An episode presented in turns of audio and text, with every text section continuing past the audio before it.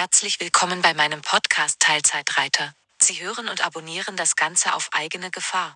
Ich hafte für nichts, denn ich gebe meine Kohle komplett für meine Pferde aus. Und nun viel Spaß mit der neuen Folge.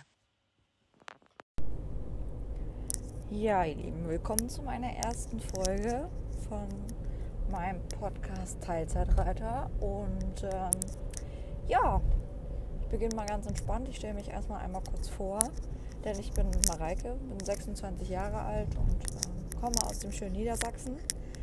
Ähm, die Leute können mich und meine Pferde schon eine Zeit lang beobachten auf Instagram oder auf TikTok, wo ich unter dem Accountnamen Hanno Green Ladies zu finden bin. Und ja, die mache ich schon ein paar Jahre, aber jetzt nicht so mit der großen Ernsthaftigkeit, dass ich sagen würde, ich will da viel ja, rausholen für mich. Also mache das ähm, viel und gerne, ähm, denn das würde ich auch so gar nicht in dem Rahmen schaffen.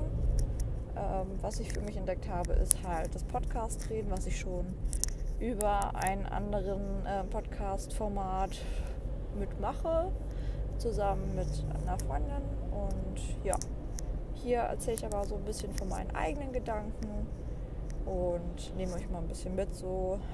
Und die erste Folge, ja, die ist relativ interessant, denke ich, für einige, denn ähm, jedem besteht es mal bevor, sich zu orientieren im Leben, so mit 16 Jahren. Was will ich denn in meinem zukünftigen Leben so machen, beruflich vor allem? Wie entwickle ich mich? Und als meine Eltern mir diese Frage gestellt haben damals, war es sofort klar, dass ich unbedingt, unbedingt was äh, mit Pferden machen wollte. Das stand für mich so an der obersten Priorität. Und das habe ich dann schon so mit 15 überlegt. Ähm, und habe damals auch schon ein Praktikum gemacht ähm, in einem größeren Gestüt ähm, bei uns in der Nähe und habe dort das Arbeiten in der Hengsthaltung kennengelernt und war auch nach diesem Praktikum eigentlich Feuer und Flamme, den Beruf des Pferdewirts zu erlernen, auch gerne in dem Fachbereich ähm, Zucht und Haltung hieß es damals, heute hieß es, heißt es nur noch Zucht und ähm, wollte das unbedingt lernen. Und ja, meine Eltern waren nicht ganz so begeistert, die haben sich schon ein bisschen Sorgen gemacht, weil es ist ja nun mal so, dass dieser Beruf ähm, ja doch mit einer hohen Arbeitszeit äh, und ja, wenig Freiraum bietet. Also man ist schon immer gut dabei und ähm, mich hat das aber damals nicht gestört. Wie gesagt, ich war jung, ähm, wollte darüber noch nicht so wirklich nachdenken und ähm, habe dann natürlich verschiedene Praktikas gemacht, um auch viele ähm, Eindrücke zu bekommen. Meine Eltern haben mich dann auch, soweit es geht, unterstützt, haben zwar immer mal gesagt, überleg mal, denk mal ähm, an das und das. Es ist kein Beruf, den kannst du dein ganzes Leben lang machen, etc. Ähm, aber sie haben gesagt, wenn du das natürlich machen möchtest, dann unterstützen wir dich die, auf diesem Weg einfach. Es ist jetzt nie in Frage gestellt worden sonst. Ähm, ja, und dann habe ich natürlich in verschiedene Stellen reingeschnuppert, habe mehrere Praktikas in dem Bereich gemacht und ähm, nach und nach und mit den Jahren wurde ich so ein bisschen nachdenklich. Ich habe dann so gedacht, hm, kurz vorm Abschluss, ist es wirklich das Richtige? Ist es wirklich das, was du möchtest? Hatte mich dann auch beworben und ähm, war ein bisschen schockiert. Also ich war bei einem Vorstellungsgespräch bei einem Haupt- und Landgestüt in Deutschland und ähm, ja, saß dort ähm, in einem Raum mit ja, 30 weiteren jungen Mädchen und ähm, war völlig schockiert. Äh, ja, das, also das war, das war übel. Also das war so, war ein bisschen überfordert. Ähm, es war nämlich so ein, nicht ein Einzelvorstellungsgespräch, sondern ähm, wie so ein Großvorstellungsgespräch, wirklich in so einem riesen Rahmen mit 30 Leuten saß du in einem Raum und wurdest verschiedene Dinge gefragt ähm, zu dir und deinem, deinem Leben. Und ähm, ja, ich war mit einer anderen zusammen, einer anderen Bewerberin zusammen, die einzige mit Realschulabschluss und der Rest hatte Gymnasialabschluss. Also Abi. Ja. Wo ich mir so dachte, Junge, mit dem Abi kannst du so viel machen, du kannst studieren. Warum willst du Pferdewirt lernen? Ne? Also das ist für mich dann auch manchmal so, dass das ging mir in dem Augenblick gar nicht in den Kopf rein, das weiß ich doch ähm, da, da war ich auch, da habe ich mich auch so ein bisschen wie zweite Klasse gefühlt. Ähm, also Mensch zweiter Klasse und das war für mich so ein bisschen so, so, so komisch einfach. Es war irgendwie, es hat sich komisch angefühlt. Und ähm, ja, das ähm, haben wir dann soweit durchgezogen. Dann gab es noch ein Vorreiten etc. Und ja, ich habe dann leider die Zusage nicht bekommen von dort. Ähm, war ich jetzt am Ende nicht so traurig drüber, muss ich ganz ehrlich sagen, denn äh, es hat mir so ein bisschen die Augen geöffnet, ähm, was ich eigentlich möchte, wo der Weg hingehen soll. Ich habe dann nochmal ähm, ein Praktikum gemacht für eine Woche lang, weil länger habe ich es dort nicht ausgehalten, ähm, weil mir dort etwas sehr, sehr bewusst geworden ist. Ähm, und zwar, dass ich die Ausbildung, die mit den Pferden dort gemacht wird, nicht übereinstimmt mit dem, was ich eigentlich mache. Also ähm, deswegen war ich auch so ver vertieft darauf, äh, in die Zucht zu gehen. Denn dieses ganze Sport, Reiten, all, überall, wo Preisgelder, Sponsorengelder etc. fließen, herrscht ein enormer Druck in den Stellen. Ähm, das mag in den großen Stellen nicht so unbedingt sein, wo feste Sponsoren da sind, wo das so ein bisschen geregelter halt abläuft, wo ein Investor auch dahinter steht, der das Ganze so ein bisschen trägt und stützt.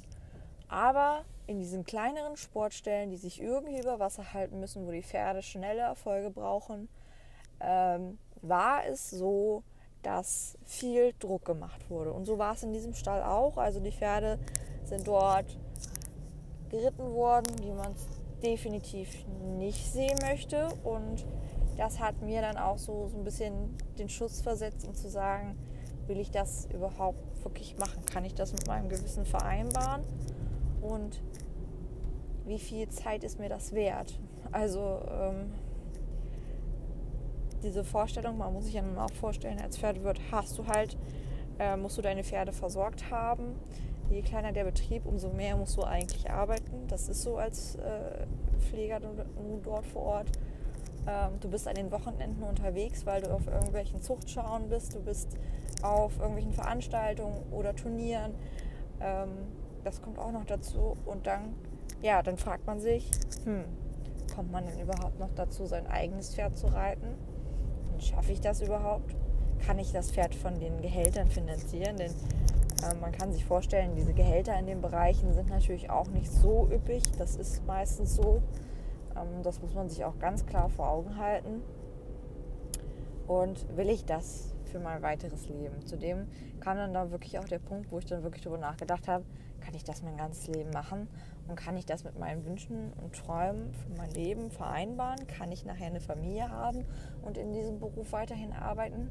Und es waren so viele Fragezeichen am Ende, wo ich mir dann gedacht habe, wow, ähm, vielleicht muss ich mir doch einen Plan B überlegen und ähm, mir irgendwie was suchen, wo ich mich dann ja einfach wohlfühle.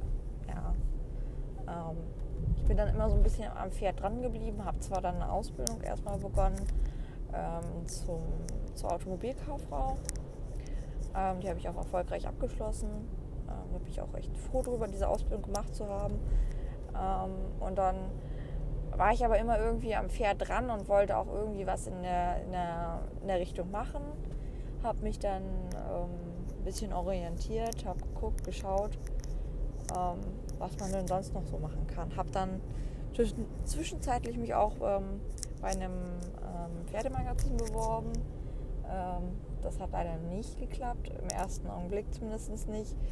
Ähm, habe mich dann weiter orientiert und bin dann auf den Beruf ja, des Hufschmieds gestoßen durch einen Zufall, durch unsere Hufschmiedin damals. Und die hat gesagt, ähm, mein Mann, der sucht eigentlich noch eine Auszubildende und wenn du Bock hast, dann kannst du mal eine Woche mitfahren, kannst mal gucken, wie das ist und dann schauen wir mal, vielleicht ähm, hast du ja auch ein gutes Auge dafür und probier dich doch einfach mal aus.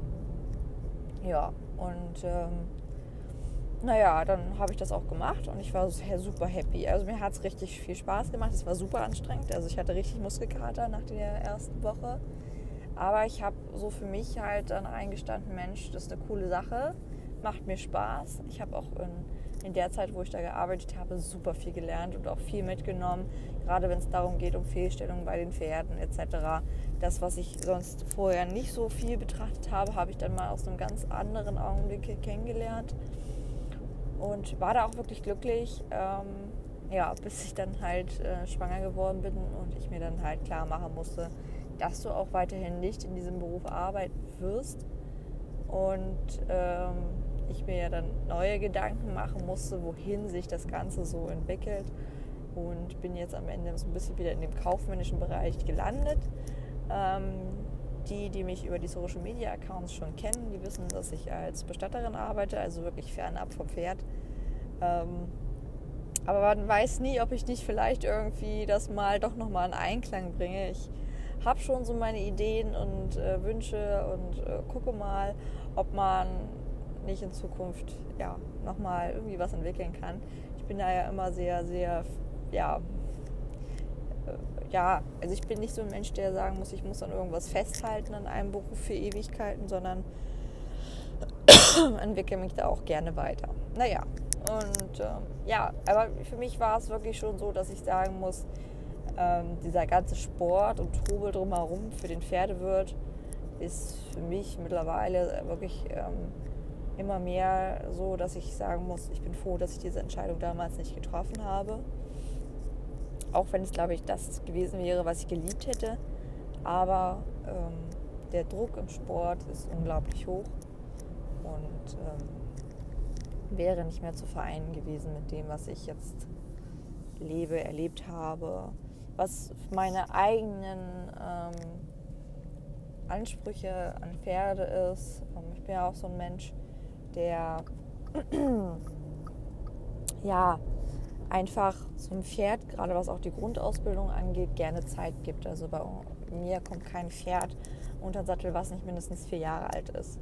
Das ähm, ist einfach so ein Prinzip mittlerweile für mir geworden, für mich persönlich, wo ich sage, das ist einfach so. Ich finde immer, die sind immer noch sehr, sehr babyhaft mit drei Jahren und ein Hengst zweijährig, also zweieinhalbjährig auf eine Körung zu schicken, ist für mich eigentlich ein Unding schlechthin. Ich finde, die können ruhig Ende dreijährig mindestens sein, dass sie wirklich bis drei Jahre Zeit haben zu reifen und dann mit Ende dreijährig dann wirklich dann von mir aus auf eine Körung können, habe ich gar kein Thema mit. Aber zweieinhalb dann auf so eine Körung, die ja mit sehr viel Stress für die Hengste verbunden ist, man muss sich vorstellen, die sind ja voller Hormone in dem jungen Alter. Und so eine Veranstaltung geht über drei Tage, ähm, ist mit sehr viel Stress verbunden, mit anderen Pferden, mit vielen Menschen, ähm, mit, mit lauten Eindrücken. Da läuft ja Musik im Hintergrund, da sitzen Leute, Zuschauerränge etc. Jetzt vielleicht nicht mit Corona, aber ähm, die vorigen Körungen ist es nun mal so, dass viele Leute da auch mit drumherum sitzen, Kaufinteressenten ähm, Hengstationsbesitzer äh, etc. Und ähm, wie, wie Leute auch sind, da auch die Hengste natürlich auch feiern, ähm, wenn es dazu einen Grund gibt und ähm, das für diese Pferde unglaublich viel Stress bedeutet. Keine Frage, ich züchte auch gerne, also ich habe ja auch schon mit meinen Eltern zusammen äh, Pferde gezüchtet ähm, und für mich ist auch Zucht wichtig und auch ähm, immer wieder gut. Ähm, ich habe da zwar auch meine eigenen Prinzipien, die viele nicht verstehen, aber ähm, ich finde schon, dass Zucht wichtig ist in einem gewissen ausgewogenen Verhältnis. Und ähm, ja, dennoch ist vieles einfach nicht vereinbar mit dem, was mich so angeht. Manche würden jetzt sagen, oh, hast ja eine Wendy-Einstellung. Ähm, nee, also das hat für mich auch nichts mit Wendy zu tun.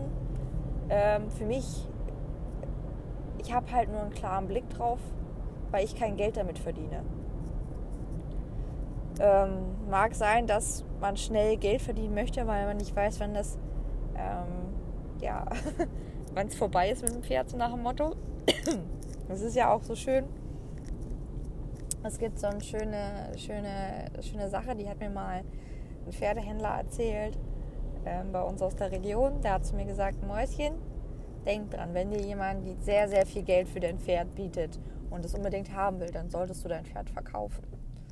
Und dann habe ich ihn total erschrocken angeguckt und habe gedacht, oh Gott, was will der denn jetzt von mir? Ja, also das kann ja wohl nicht wahr sein. Der kann ja wohl nicht sagen, dass ich mein, mein absolutes Soul Horse verkaufen soll.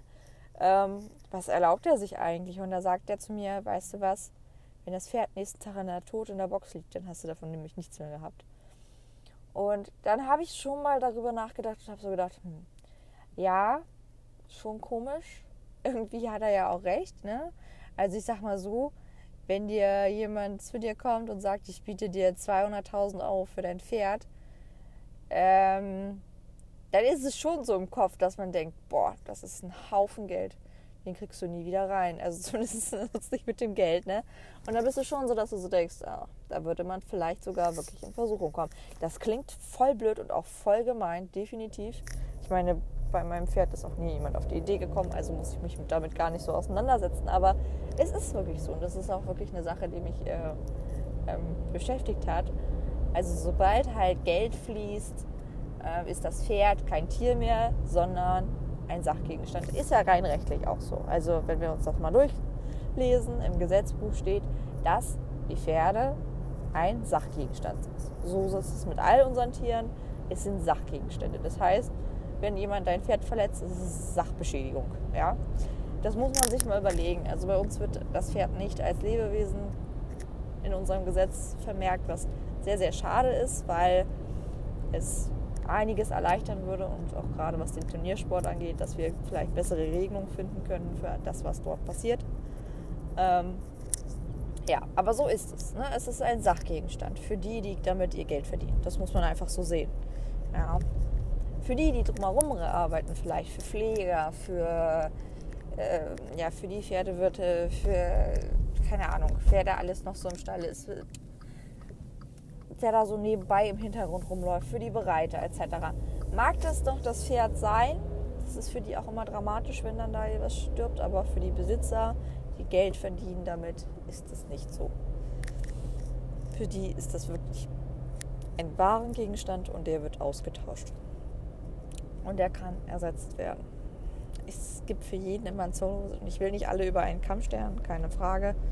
Aber es ist, muss es auch mal in diesem Punkt realistisch betrachten.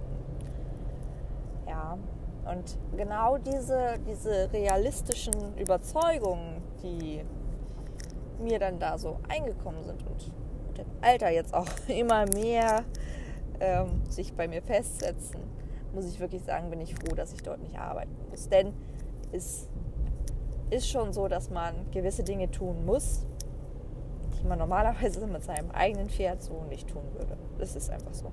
Gerade in, in kleinen Sportstellen. Ich habe damals ein ja, zweiwöchiges Praktikum gemacht in einem kleinen Sportstall, der auch vom Handel dann auch am Ende mit den Sportpferden gelebt hat. da war es wirklich so, dass man förmlich den Druck, der in der Luft herrschte, wirklich gerochen hat. Also das war wirklich, die Pferde haben es auch gespürt, meiner Meinung nach. Die haben es gespürt. Wenn die am Wochenende nicht die Leistung gebracht haben, ich war zwar nur ein Wochenende mit auf einem Turnier, das war für die Pferde ein, ein Druckgefühl. Und das habe ich gespürt. Ja, der hat seine Pferde schon sehr eng geritten und auch Sporeneinsatz, der so nicht sein muss. Wir kennen es, wir haben diese Bilder alle schon mal gesehen. Und ich finde, die sind auf kleineren Turnieren mehr zu sehen als auf größeren manchmal. Aber das ist auch so ein gemischtes Verhältnis. Kommt drauf an, wo man hinfährt. Will ich auch gar nicht drüber urteilen. Aber man sieht sie sehr häufig, sehr oft. Und ich finde, ja, das ist einfach so. Vielleicht, ne, also in den größeren Turnierstellen ist es manchmal dann schon fast wieder besser, weil da stehen Investoren dahinter. Und ich sag mal so, es gibt gute Beispiele für große Sportreiter, die mittlerweile schon ein Umdenken haben. Wir denken alle zum Beispiel an Reiter wie Ingrid Klimke, die ja durch ihren Vater auch einen ganz, ganz tollen Einstieg eigentlich in den Reitsport haben. Man muss ja überlegen, dass der ja nun wirklich ein ähm, Dressurreiter der alten Schule ist und zwar der guten alten Schule, der mit sehr viel Gefühl und sehr viel ja, Sinn fürs Pferd die Pferde reitet und es ist nicht überall so. Also wie gesagt, es gibt auch die guten Beispiele. Ich will mich gar nicht so weiter hochziehen, aber wie gesagt, ähm, der Einklang mit Pferd und Geld ist immer problematisch. Immer wieder. Ja. Was habe ich mir noch so beruflich in meinem Werdegang überlegt? Was kann man noch so machen, wenn man äh, im Reithof unterwegs ist? Man geht zum Beispiel zu einem Hersteller für Pferdeprodukte etc. Aber auch das sehe ich mittlerweile so ein bisschen hm, kritisch. Ist das wirklich noch ein Job in der Zukunft, wenn man zu so einem, zu so einem Hersteller geht? Ja, mittlerweile der Außendienst, der ist jetzt nicht mehr so viel besetzt. Also dank Corona ja zum Teil schon echt eingeschränkt worden. Und ähm, ja, einfach mittlerweile nicht mehr so da. Vor allem die Hersteller werden immer weniger, vertreiben natürlich auch mittlerweile schon fast direkt alle viel durch Online-Shops. Ähm, das heißt, ähm, dort ist halt wichtig, dass das Online-Marketing mittlerweile, all solche Bereiche und ja, so richtig damit äh, mit, mit Kunden, mit Reitsporthändlern zusammenarbeiten, gibt es ja schon fast gar nicht mehr, denn wir wissen es alle. Wo kaufen wir unsere Reitsportartikel? Meistens bei Ketten. Ist ja so. Am Onlinehandel, bei einer Kette. Die kleinen Reitsportläden, wie sie es früher mal äh, in jedem Örtchen, naja, nicht in jedem Örtchen, aber in jeder Stadt irgendwie gab, die sind mittlerweile alle größtenteils weggestorben bei uns hier in der Region aus Braunschweig. Ich glaube, da gibt es nur noch ein oder zwei, zwei glaube ich, zwei gibt es noch. Aber das waren früher mal fünf oder so, die haben sich das Gebiet hier geteilt. Und das zeigt eigentlich schon, ja, dass es eigentlich die großen Ketten nur noch gibt. Wir haben zum Beispiel so ein Creme, äh, so ein Megastore hier. Ich will gar keine Werbung machen. Ähm, das sieht mir gar nicht so ein Gefühl, weil ich diese Ketten leider auch nicht so viel abgewinnen kann. Ähm, das Problem für mich ist halt, also ich lasse mich gerne noch beraten, wenn es um viele Dinge geht. Gerade um Artikel, die wirklich Beratung brauchen, zum Beispiel Lederreitstiefel.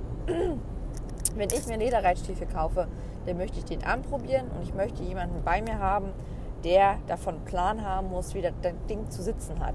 Ja, ich sehe es so oft, ich sehe es unglaublich oft auf irgendwelchen Fotos, teilweise von auch größeren Influencern, falsch sitzende Stiefel. Und da kriege ich wirklich ein bisschen, ja, das Kotzen, weil die jungen Mädels denken, das muss so, der Stiefel darf so sitzen. Nee, der soll definitiv so nicht sitzen und ähm, der führt dann auch gerne mal dazu, dass er scheuert etc. Also es ist gruselig, ja. Und das durch fehlende Beratung. Und ich glaube, das Schlimmste, was ich in so einem großen Geschäft mal erlebt habe, ähm, da war ich mit einem Kumpel zusammen, der hat ein Weidezaungerät, wollte der haben oder irgendwas in der Art. Und wir waren dann mal da und ich habe schon gesagt, oh, ich habe da gar keinen Bock zu, weil das ist mir eigentlich da immer zu blöd. Naja, auf jeden Fall bin ich dann halt doch mit hingegangen. Und ich bin ja dann auch gerne mal Mäuschen und höre mal überall zu. Und äh, ich weiß immer, wie ich beraten werde, wenn ich einen Helm kaufe. Also ich äh, bin ja so ein Mensch, der kauft ähm, alle ja, vier, fünf Jahre mal einen neuen Helm. Ähm, aufgrund einfach, dass irgendwann halt so ein Helm halt auch mal ein bisschen leidet, wenn er dann doch mal leichte, einen leichten Abflug mal gemacht hat und so. Also man Helmhersteller empfiehlt wirklich nach vier Jahren austauschen. Und ich versuche mich da auch so ein bisschen ungefähr dran zu halten. Ähm, denn ja, den Kopf, den kannst du nicht ersetzen. Und so ein Helm kannst du bezahlen. Ja, und dann stehe ich dann da ähm, in so einem Nebengang und verfolge das Gespräch, also ein Beratungsgespräch ähm, von so einem Mitarbeiter von dort. Das sind ja zu größten Teil 450 Euro Kräfte und das merkt man leider halt auch ein bisschen in der Beratung. Was man denen auch nicht vorwerfen kann, weil die einfach nicht geschult werden. Das ist das größte Problem. Das liegt nicht an den Mitarbeitern und dass sie beratungsresistent sind oder so. Nee, es liegt einfach an den Geschäften, dass sie ihren Mitarbeitern keine vernünftige Schulung, was Equipment angeht, äh, geben. Und äh, da sind für mich auch ganz klar die Stores halt einfach vorzuschieben, dass sie ihre Mitarbeiter nicht richtig schulen, was das angeht. Und ich es eigentlich unverantwortlich finde, dass ähm, dort Helme verkauft werden, die nicht richtig sitzen. So eine Szene hatten wir dann nämlich auch, ähm, dass ähm, wir dort, ja, dass ich halt dann da stand und das verfolgt habe. Es war ein junges Mädchen, also ich denke mal, die war ja, 13, 14, älter wird sie nicht gewesen sein. Ähm, und äh, hatte einen Helm aufbekommen von einem relativ bekannten Hersteller. aus der Mittelhelmklasse, würde ich mal so sagen. Mittelhelmklasse ist auch schön. Ähm, nein, aus dem mittleren Preisbudget, sage ich immer. Also dieser Hersteller stellt auch Helme her, nicht nur für den Reitsport, also auch für den Skisport zum Beispiel. Und ich denke, da wissen die meisten auch schon, um welchen Hersteller es geht. Ähm, auf jeden Fall ähm, hatte sie ihr dann diesen Helm aufgesetzt, hatte soweit äh, probiert, alles anzupassen.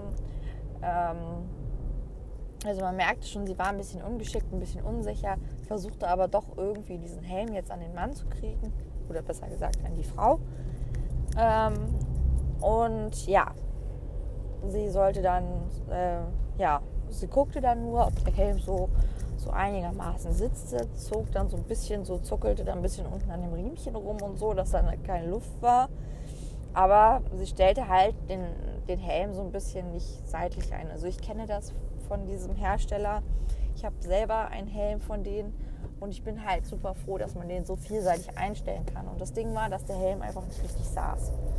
Und ähm, man schon bei leichten Kopfbewegungen merkte, dass der irgendwie so ein bisschen unförmig saß und ich mir damals halt schon Sorgen machte, äh, dass der wahrscheinlich, wenn der wirklich mal ein Sturz ist, dass er zur Seite wegrutschen würde. Das Ding ist aber, ich bin nur Reiter und ich kann mich in solche Gespräche nicht einmischen das möchte ich auch nicht, denn ich bin in dem Punkt nicht der Verkäufer, ähm, dass ich mich da einmischen darf und deswegen habe ich mich da natürlich fein rausgehalten aus dieser ganzen Sache. Aber dieser Helm hat halt einfach nicht gepasst. Punkt aus Ende. Und das hat mich richtig angekotzt. Dann bei Helm hört einfach der für Spaß für mich persönlich auf. Ähm, denn da geht es um einen Sicherheitsaspekt und ähm, finde es irgendwie einfach schade, dass, ja, dass da halt Mitarbeiter einfach nicht geschult werden. Warum können die das nicht, ja? Also die machen ja im Grunde nicht wenig Umsatz damit, denke ich mal. Weiß ich nicht, kann ich nicht hinter die Kulissen schauen. Aber solche grundlegenden Schulungen müssen Mitarbeiter, auch wenn sie 450 Euro mäßig beschäftigt sind, ja, einfach bekommen. Dann gibt es ja so eine andere tolle Kette, die hängt ja auch mit so einem Futterhandel für auch Heim Haustiere zusammen. Ich glaube, jetzt wissen alle, was ich meine, glaube ich. Und da sind ja auch Mitarbeiter beschäftigt, die auf einer Basis arbeiten, wo ich mir denke, yo, da kannst du auch nicht vernünftig arbeiten. Also das Ding ist, die müssen erstmal drei Artikel verkaufen und erst ab dem dritten Artikel machen die, also verdienen die da dran.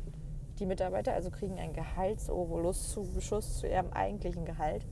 Ist für mich auch wieder so ein Unding. Und solche schrägen Sachen erlebt man dann halt, wenn du noch in anderen Berufen zum Beispiel arbeitest. Ja, das waren immer so meine Gedankenspiele, wie ich dann beruflich mich irgendwo im Reitsport finden will und die negativen Punkte, die ich so finde. Und es macht mich manchmal ein bisschen fix und alle. Ähm, ja. Aber ich kann euch ja mal fragen, was ihr davon haltet. Also, was hättet ihr gerne mal beruflich gemacht äh, im Pferdebereich? Wie sind eure Gedanken dazu? Warum habt ihr es vielleicht nicht gemacht? Und vielleicht habt ihr auch Bock mehr, das mal bei Instagram zu schreiben. Das müsst ihr natürlich nicht. Ähm, aber euch mal vielleicht mal Gedanken zu machen und vielleicht mit mir zu teilen. Ähm, ja, würde mich freuen und ja, erzähle euch dann wieder ein bisschen mehr im nächsten Teil ähm, meines Podcasts. Ich hoffe, ihr hattet viel Spaß bei der ersten Folge. Ich muss mich natürlich noch ein bisschen einfinden in den Podcast. Läuft noch nicht so ganz rund. Ähm, ich verzettel mich auch ein bisschen in meinen Gesprächen, aber ich hoffe, ihr ähm, könnt mir soweit folgen und schreibt mir gerne, wie gesagt, über Instagram, über Hanoverian Ladies. Und ja, ich freue mich.